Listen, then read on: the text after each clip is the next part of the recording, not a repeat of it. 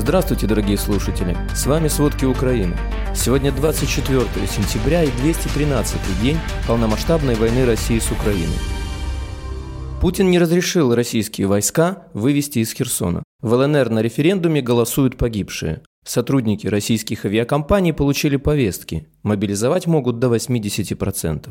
Обо всем подробней.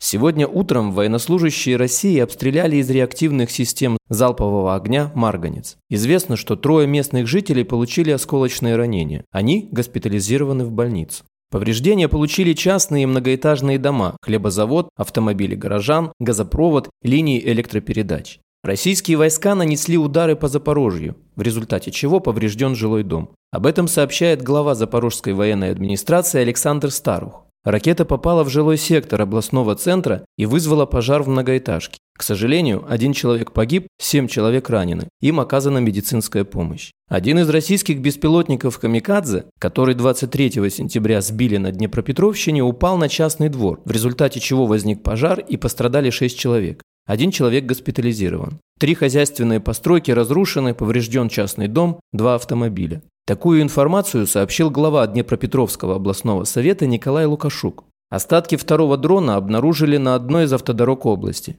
БПЛА повредил 100 квадратных метров дорожного покрытия.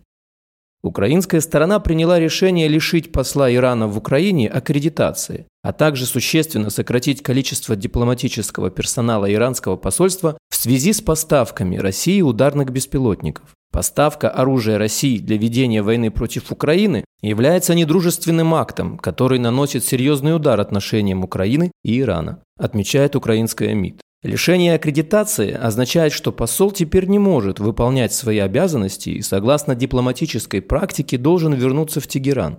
В августе стало известно, что Россия получила от Ирана сотни беспилотников, которые могут быть использованы во время ее полномасштабного вторжения в Украину, несмотря на призывы Вашингтона к Тегерану не делать этого.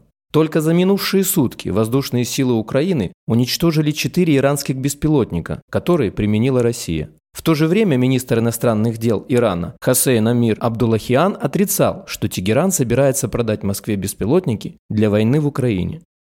Президент России Владимир Путин не разрешил российским военным отступить из Херсона, несмотря на просьбы своих командиров на местах, и сейчас лично занимается стратегическим планированием войны против Украины. Это привело к напряженности между ним и высшим военным руководством России. Такую информацию передает издание New York Times со ссылкой на американских чиновников. Издание отмечает, что отход из Херсона позволил бы российским военным организованно отступить через реку Днепр, сохранив свою технику и спасая жизни солдат. Но такое отступление стало бы еще одним публичным поражением Путина в войне и принесло бы Украине вторую большую победу за месяц. Но Путин сосредоточен на победе любой ценой и стал брать на себя еще большую роль в войне. В частности, говорит командирам, что стратегические решения на местах принимает он сам. Российское военное руководство разделилось во мнениях относительно того, как реагировать на указания президента России. Одни считают, что их надо выполнять, а другие, что стоит сопротивляться приказам диктатора. Служба безопасности установила личность чиновника Росгвардии, который отдал приказ пытать украинцев во время на оккупированном Херсоне. Речь идет о заместителе начальника управления Росгвардии в Ростовской области полковнике полиции Александре Науменко с позывным «Альфа». По данным СБУ, с марта Науменко руководит военнослужащими Росгвардии и представителями незаконных вооруженных формирований России во временно оккупированном Херсоне. По его приказам происходят незаконные задержания и пытки над местными жителями, проникновение в их жилище и завладение имуществом. Установлено, что он лично участвовал в разгоне мирных митингов в Херсоне, отдавал приказы применять против украинских граждан светошумовые гранаты и слезоточивый газ. Кроме того, по его указанию, российские военные похитили двух украинцев и несколько недель жестко их пытали. Они пытались выбить из них информацию о военных ВСУ и их местах дислокации, а также склоняли к сотрудничеству. Вчера в освобожденном городе Изюм Харьковской области закончили эксгумацию из массового захоронения жителей, которых убили российские войска. Всего подняли 447 тел, среди которых 5 детей. 11 тел были настолько изуродованы, что полиция даже не может сейчас установить их пол. Этим будут заниматься судебно-медицинские эксперты. Об этом сообщил глава Харьковской областной военной администрации Олег Синегубов. По словам Синегубова, большинство погибших имеют признаки насильственной смерти, а 30 – следы пыток. Есть тела с веревкой на шее, со связанными руками, с поломанными конечностями и с огнестрельными ранениями. У некоторых мужчин ампутированы гениталии. Синегубов добавил, что такое массовое захоронение не единственное в Изюме, уже нашли по меньшей мере еще три таких места в этом районе. Также есть захоронения и в других освобожденных городах Харьковщины. Независимая международная комиссия ООН в пятницу заявила, что нашла доказательства совершения военных преступлений после вторжения России в Украину 7 месяцев назад. Команда экспертов комиссии в пятницу предоставила в рамках 51-й сессии Совета ООН по правам человека выводы, собранные после следствия в четырех украинских областях. Они цитировали свидетельства бывших пленных об избиении, поражении электрическим током и принудительном раздевании в российских следственных изоляторах. Во время десятидневной июньской поездки в Украину команда посетила в частности Бучу, а затем еще 26 городов и поселков, а также могилы, центры заключения и пыток. Следователи опросили более 150 потерпевших и свидетелей. Также было подчеркнуто, что неустановленное количество российских солдат подозревают в совершении преступлений сексуального или гендерного насилия, жертвами которого были люди в возрасте от 4 до 82 лет. Сегодня в рамках зерновой инициативы еще 8 судов отправятся из портов Большой Одессы и Черноморска. Об этом сообщает пресс-служба Министерства инфраструктуры Украины. На борту судов больше 130 тысяч тонн агропродукции. Продовольствие предназначено для стран Африки, Азии и Европы. Сейчас 6 судов уже вышли из портов, а еще два ждут своей очереди. С начала работы зернового коридора 211 судов вывезли почти 5 миллионов тонн украинской агропродукции в страны Азии, Европы и Африки. В Волчевске россияне на так называемом референдуме учитывают голоса даже тех, кто в плену или погиб, рассказывает глава областной военной администрации Сергей Гайдай. Чтобы повысить явку, работники избирательных комиссий, назначенных оккупационными администрациями в сопровождении вооруженных военнослужащих Российской Федерации, заставляют жителей голосовать непосредственно в местах их проживания. Людей останавливают на улице, обзванивают. Работающим в случае отказа заявиться на участке угрожают увольнением. Находят даже тех, кто выехал в Россию, приглашают проголосовать и там.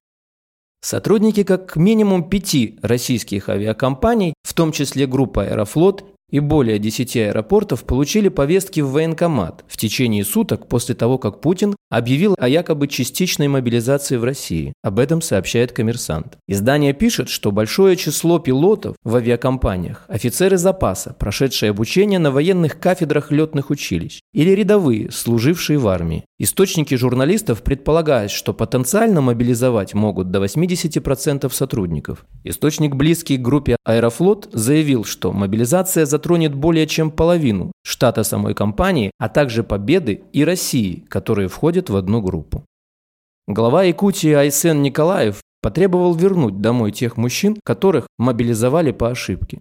Литва не будет предоставлять убежище тем, кто просто убегает от ответственности. Россияне должны остаться и воевать против Путина. Такое заявление сделал глава Министерства иностранных дел Литвы Габриэлиус Ландсбергис. Он называет выезд из России мужчин, которые пытаются избежать мобилизации, бегством от ответственности. Литовская премьер-министр Ингрида Шимонити заявила, что Литва и другие страны не обязаны спасать граждан России от мобилизации, и было бы нецелесообразно принимать по гуманитарным соображениям россиян, которые недавно поддерживали войну.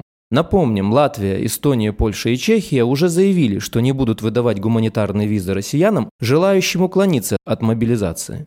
В то же время Германия хочет в течение следующих нескольких недель достичь общей линии на европейском уровне по работе с россиянами, которые отказываются от военной службы. В то же время министр иностранных дел Венгрии Петер Сиярто в пятницу подтвердил намерение Будапешта продолжить выдавать гражданам России шенгенские визы, в том числе и многократные. Об этом Сиярто сказал российскому пропагандистскому медиа ТАСС в пятницу на полях Генеральной Ассамблеи ООН в Нью-Йорке. Напомним, с 12 сентября вступило в силу решение Совета ЕС о приостановлении действия соглашений об упрощении визового режима с Россией. Процесс получения виз в страны ЕС для россиян стал значительно более длительным и дорогим.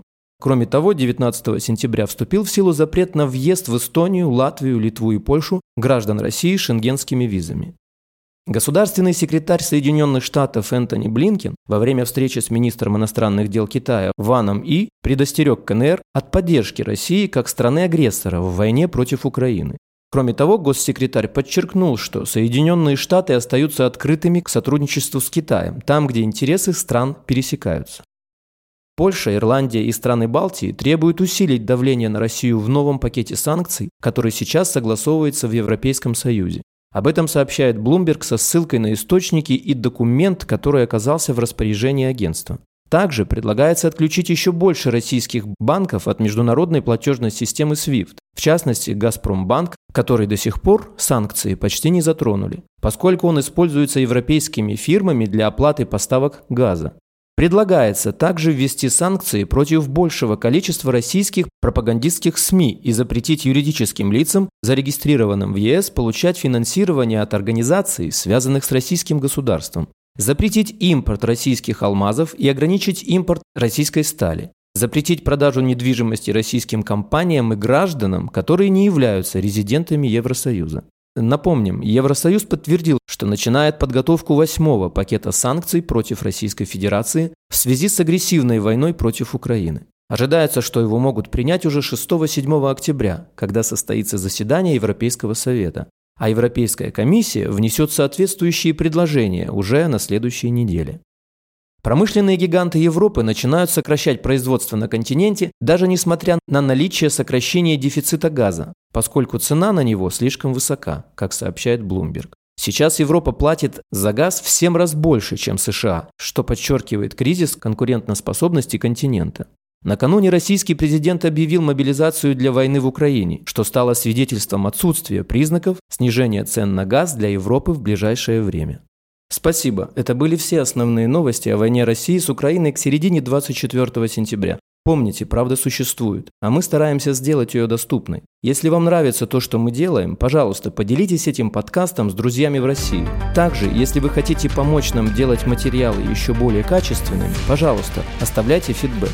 Это очень важно для нас и для распространения правдивой информации. До встречи.